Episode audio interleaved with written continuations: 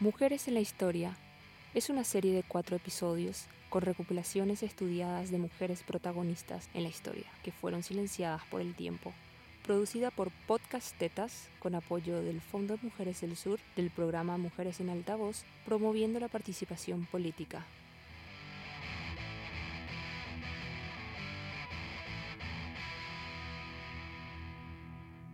Hola, soy Coraje y hoy les voy a narrar el episodio 2, Feminismo en Latinoamérica. Aquí hablaremos sobre los problemas que afectan a las mujeres, cómo la historia se repite una y otra vez, recordando las luchas y los logros obtenidos por ellas, en razón de que los gobiernos están cimentados en base al machismo que sigue latente en todos los espacios. Aún en el siglo XXI existen sectores económicamente vulnerables y las necesidades básicas son abnegadas. Estas mujeres lucharon para conseguirlas en siglos pasados y continúan haciéndolo hasta hoy presente como nunca antes. Feminismo en Latinoamérica, un pequeño recorrido por este movimiento. América Latina ha sido considerada como receptoras de ideas generadas en otros contextos. Las teorías europeas y norteamericanas han sido referencias reales sin desconocer las importancias de sus aportes. Es evidente que en sus investigaciones, reflexiones y propuestas están ausentes temáticas que nos urgen como sujetas que hacemos vida en este espacio geopolítico. Las mujeres latinas tuvieron que adaptar las ideas del feminismo a sus realidades territoriales y culturales, dando inicio a un cambio obligado y profundo en la sociedad. La sociedad latinoamericana está fundada sobre tres raíces poblacionales fundamentales, la autóctona indígena, la europea blanca y la negra, a las que más recientemente se sumaron migraciones asiáticas, entre otros, donde las cuestiones propias del feminismo postcolonial, multicultural, ecofeminismo y del pensamiento de la subalternidad adoptan el diseño de las políticas de identidad. Indagar acerca del pensamiento feminista latinoamericano tiene como propósito contribuir a la histórica búsqueda de una forma propia de nombrarse y de saber quiénes somos como región, más allá del relato eurocéntrico dominante, para lo cual es necesario recuperar y construir herramientas que indaguen acerca de los procesos que explican la situación de las mujeres a nivel geopolítico, económico, social y de género. Desde hace algunas décadas el feminismo latinoamericano viene desarrollando un pensamiento crítico y una política que intente tomar en cuenta las desigualdades de raza y clase en que vive un porcentaje importante de las mujeres de la región. Pero si nos remontamos hacia el pasado, elaborando una línea del tiempo mental, podemos citar acontecimientos muy importantes en toda esta trayectoria en las búsquedas de derechos e igualdad negadas desde siempre al colectivo femenino. La historia de lucha femenina se veía reflejada desde los distintos periodos por los cuales el continente y sus manifestaciones culturales fueron obligadas colectivamente a cuestionarse sobre las diversas situaciones que ocurrían, marcadas en el paso del tiempo de este nuevo mundo. La historia se vuelve a repetir una y otra vez. Mujeres sin acceso a educación, sin derecho a decidir sobre su propio cuerpo, sin derecho al voto, violencia de género, desigualdad en distintas áreas, brecha salarial, ausencia de leyes representativas, protectoras y carencia de equidad de género. Existieron muchísimas mujeres que hicieron parte de la historia, plasmaron sus nombres en las luchas del feminismo y son consideradas como modelos por las generaciones siguientes. Entre tantas mujeres, elegimos algunas que representaron la lucha ardua, cada una en sus respectivos círculos sociales. A continuación, grandes mujeres que hicieron y hacen parte de este despertar femenino. Policarpa Salabarrieta, Colombia. Es una de las pocas mujeres a la que se le reconoce haber participado activamente en los procesos de independencia en América Latina. Policarpa, también conocida como la Pola, fue espía revolucionaria y murió como mártir en su batalla por la libertad. Ella se convirtió en espía de las fuerzas independentistas con tan solo 14 años. Participó del grito de independencia de Colombia. Luego fue vinculada con el Ejército Patriota de los Llanos, para el que realizaba tareas de mensajería, compra de materiales de guerra y también propaganda independentista. Se cree también que la delataron a ella, junto a sus aliados, por traición a la patria. Entonces fue detenida, encarcelada y el Consejo de Guerra la condenó a muerte junto con su novio y otros patriotas más. En 1817 fue fusilada a los 22 años por el ejército español. La ejecución de una mujer tan joven por razones políticas causó conmoción en la época e hizo que alzara una fuerte resistencia al régimen del coronel Juan Sámano. La vida y muerte de la Pola ha sido inmortalizada por poetas, escritores y dramaturgos que se preocuparon de resaltar su inmensa valentía. En 1967, el Congreso de la República de Colombia declaró el 14 de noviembre como el Día de la Mujer Colombiana, en honor al aniversario de la muerte de la Policarpa Salabarrieta. También se le rinde homenaje en los billetes de pesos colombianos de 10 mil pesos, al conmemorarse el bicentenario de su nacimiento. Paulina Luisi, Uruguay, 1875-1949. Médica, docente y activista feminista hija de migrantes polaco, en 1899 fue la primera mujer en Uruguay en obtener el título de bachiller y en 1908 se convertiría en la primera en graduarse en la Facultad de Medicina de la Universidad de Uruguay. Una persona muy respetada, representó a su país en diversas conferencias internacionales sobre la mujer y fue la primera delegada gubernamental femenina de América Latina en la Sociedad de las Naciones la precursora de la ONU. Gracias a mujeres como Paulina Luisi, Uruguay fue el primer país en América Latina en aprobar el sufragio femenino, donde las mujeres pudieron votar por primera vez el 13 de julio de 1927. Matilde Hidalgo de Procel, Ecuador. Fue la primera mujer en graduarse en una escuela secundaria en Ecuador, la primera médica en su país y también la primera en ocupar cargos de elección popular pero su logro más recordado es haberse convertido en 1924 en la primera mujer en Latinoamérica en ejercer el derecho a voto, influenciando para que muchas otras pudieran hacerlo después. Tres años antes de que las mujeres pudieran participar por primera vez en un plebiscito en Uruguay, ella logró convertirse en la primera mujer en Latinoamérica que pudo sufragar en elecciones nacionales el gobierno ecuatoriano reconoció sus logros, premiándola con la Medalla al Mérito y la Medalla de Salud Pública. También construyeron un museo en su honor. Julieta Paredes, Bolivia. Poeta y mara boliviana, cantante y compositora, escritora, grafitera y activista feminista comunitaria. Creó el concepto de feminismo comunitario, movimiento de acción política protagonizado por mujeres indígenas, que parte del principio de construcción de derechos colectivos desde el local de identidad colectiva y ancestral, unificando a las comunidades distribuidas a través del Avia Yala, Centro y Sudamérica, en acción de patriarcal, decolonial y antiliberal.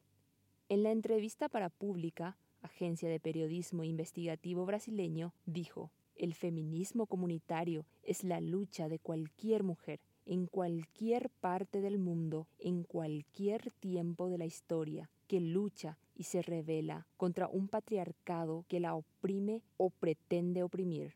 Ella señala que el feminismo comunitario no es una corriente derivada del feminismo tradicional eurocéntrico, sino la única forma en que ella y otras mujeres latinoamericanas, principalmente de pueblos originarios, llegaron a ver y posicionarse. Éramos una sociedad mucho más comunitaria. No había propiedad privada. Y sí, comparado con lo que vino, con ese patriarcado colonista, aquí había mejores condiciones para el desarrollo de la vida. Había mejores condiciones para las mujeres. Pero ni todo era perfecto. En los Andes hubo un imperio inca y la sociedad inca era una sociedad jerárquica, había un grupo de dominación. Lo mismo ocurrió en México. Los aztecas también dominaban otros pueblos y los hacían trabajar para una élite. Entonces, eso debe ser reconocido. El feminismo comunitario hoy en día también es una corriente de pensamiento, pero nosotras no nacemos de la academia, de la teoría, de la intelectualidad. Es muy diferente. Nacimos como una práctica social que nombra sus sueños, sus propuestas, sus luchas y vamos encontrando en la construcción teórica la explicación de lo que estamos haciendo. Cuando tú, como pueblo originario o indígena, como se nos llama, o como mujer te oprimen, te preocupas en buscar comida, agua, un hogar, no tienes tiempo, espacio, tranquilidad y salud para poder pensar, leer y escribir. Eva Perón, Argentina. Eva Duarte de Perón, 1919-1952. Conocida como Evita Perón, fue actriz y esposa de Juan Domingo Perón, presidente de Argentina en 1973 y 1946 luchó por los derechos de las mujeres, los derechos civiles y de trabajo, con igualdad entre hombres y mujeres, sueldos iguales por trabajos iguales y educación en todos los alcances. Promulgó la ley Evita que establecía el sufragio femenino y reconocía la igualdad de derechos políticos entre mujeres y hombres. Evita también creó la Fundación Eva Perón institución de asistencia social que actuaba junto con el Estado argentino. Durante el primer mandato de Perón, con la supervisión de Eva, fue construida una gran red de salud. Con menos de dos años, la Escuela de Enfermería del IGA Eva Perón graduó más de 5.000 profesionales y más de 30.000 camas hospitalares fueron creadas. María da Peña, Brasil. En mayo de 1983, el marido de la biofarmacéutica María de Peña Fernández le disparó mientras dormía, dejándola parapléjica de por vida. Asustada como para realizar los pasos necesarios en la obtención del divorcio o al menos una separación legal, regresó a su casa dos semanas después, donde sufrió un segundo intento de asesinato por parte de su marido. Esta vez trató de electrocutarla. El caso languideció en los tribunales durante dos décadas, mientras el esposo de María permanecía en libertad. Años después, en un fallo histórico, la Corte Interamericana de Derechos Humanos señaló como responsable del suceso al gobierno de Brasil por no haber tomado medidas efectivas para enjuiciar y sentenciar a los perpetradores de violencia doméstica. Como respuesta a esta situación de indefensión a través de presiones sociales y luchas feministas, el gobierno brasileño promulgó en 2006 una ley bajo el simbólico nombre de Ley María da Peña, Ley número 11.340 prevé sanciones penales por actos de violencia doméstica y familiar contra las mujeres, promueve programas de rehabilitación para los agresores y crea un cuerpo policial especializado. Estos cambios contribuyeron de manera fundamental a que la violencia doméstica fuera reconocida como una violación de derechos humanos y reflejara un patrón de impunidad en el sistema legal de Brasil en términos de violencia contra la mujer. La ley María da Peña establece tribunales especiales y condenas más estrictas para los maltratadores, pero también otros instrumentos de prevención y auxilio, como comisarías de mujer, casas hogares y centro de referencia para mujeres. Marielle Franco, presente, Brasil. Marielle Franco da Silva nació en el complejo da Maré, zona norte de Río de Janeiro, el 27 de julio de 1979 fue asesinada el 14 de marzo de 2018. Hoy su memoria sigue viva. Con una beca integral, se graduó en Ciencias Sociales, se convirtió en una profesora e investigadora respetada. Era defensora y militante de los derechos humanos, principalmente de la población afrodescendentes, de las mujeres negras y del colectivo LGBTQIA, priorizando el empoderamiento de aquellas que viven en las favelas, se definía como mujer feminista negra e filha da favela. Su militancia en la defensa de los derechos humanos contra acciones violentas y el abuso policial en la favela fue impulsada después de la muerte de una amiga, víctima de una bala perdida, durante un tiroteo que involucró a policías y traficantes de drogas en el complejo de Amaré, barrio donde Marielle nació y vivió. En su primera presentación electoral, en el 2016, fue electa para vereadora concejala en la capital fluminense por la coalición Cambiar es Posible, formada por el PSOL y por el colectivo PCB. Obtuvo más de 46.000 votos y fue la quinta candidata más votada en la ciudad. Como concejala, denunció la militarización como política de seguridad y el abuso de autoridad policial contra los pobladores de las favelas era crítica de la intervención federal en la seguridad pública de Río de Janeiro. el 10 de marzo de 2018 denunció a policías del 41 Batallón de Policías Militar por el abuso de autoridad contra los habitantes de la favela de Acari. Cuatro días después fue asesinada.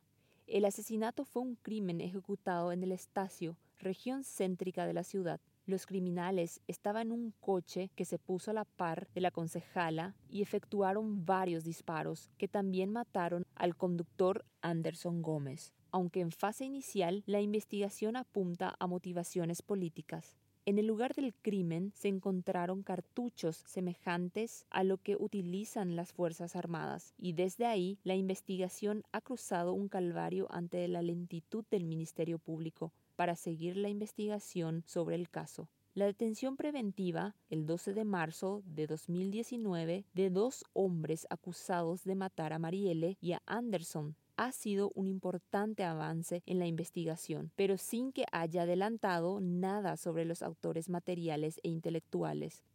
El asesinato sigue sin resolverse y se ha convertido en un ejemplo de la impunidad de la violencia contra los defensores de los derechos humanos en Brasil.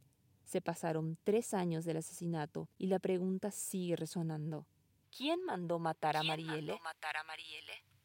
Los movimientos feministas latinoamericanos consiguieron articularse a nivel internacional, celebrando el primer encuentro feminista latinoamericano y del Caribe en Bogotá en 1981 y después fueron realizándose de forma periódica cada dos años y lejos de ser espacios de conciliación, se convirtieron en foros de debate que incluyeron diferentes posiciones políticas.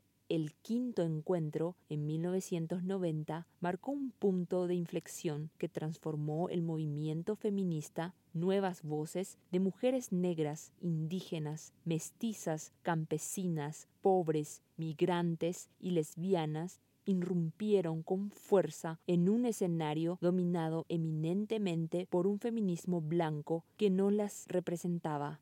Esta heterogeneidad de luchas no impidió la creación de alianzas y cristalizaron en el lema libertad de vientres, libertad de esclavos, legalización del aborto, libertad de la mujer para decidir urge situar las aportaciones del feminismo latinoamericano como teoría política y como filosofía práctica al feminismo mundial y encontrar los móviles colectivos por lo que las mujeres latinoamericanas decidieron renovar su imaginario del ser mujer. Sistema de género y colonialismo se acompañan y refuerzan uno a otro porque tienen un mecanismo de jerarquización común en su base. Las mujeres se reconocen en su historia, pero el mayor conflicto en la construcción del relato de América Latina es que en este continente no se elabora la muerte del 90% de la población originaria al inicio de la occidentalización de su historia.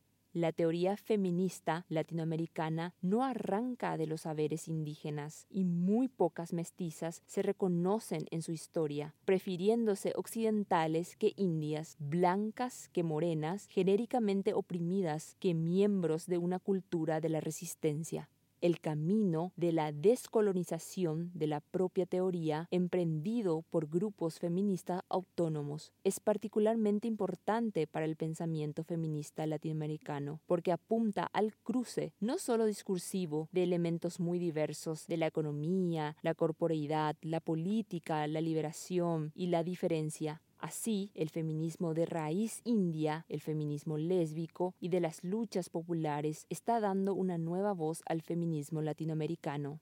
El papel de las mujeres en construir y hacer parte de la historia de los países latinoamericanos fue y sigue siendo sumamente importante, pero olvidada en la hora de contar la verdadera cara de esta historia. Escuchando en el próximo episodio, Feminismo en Paraguay.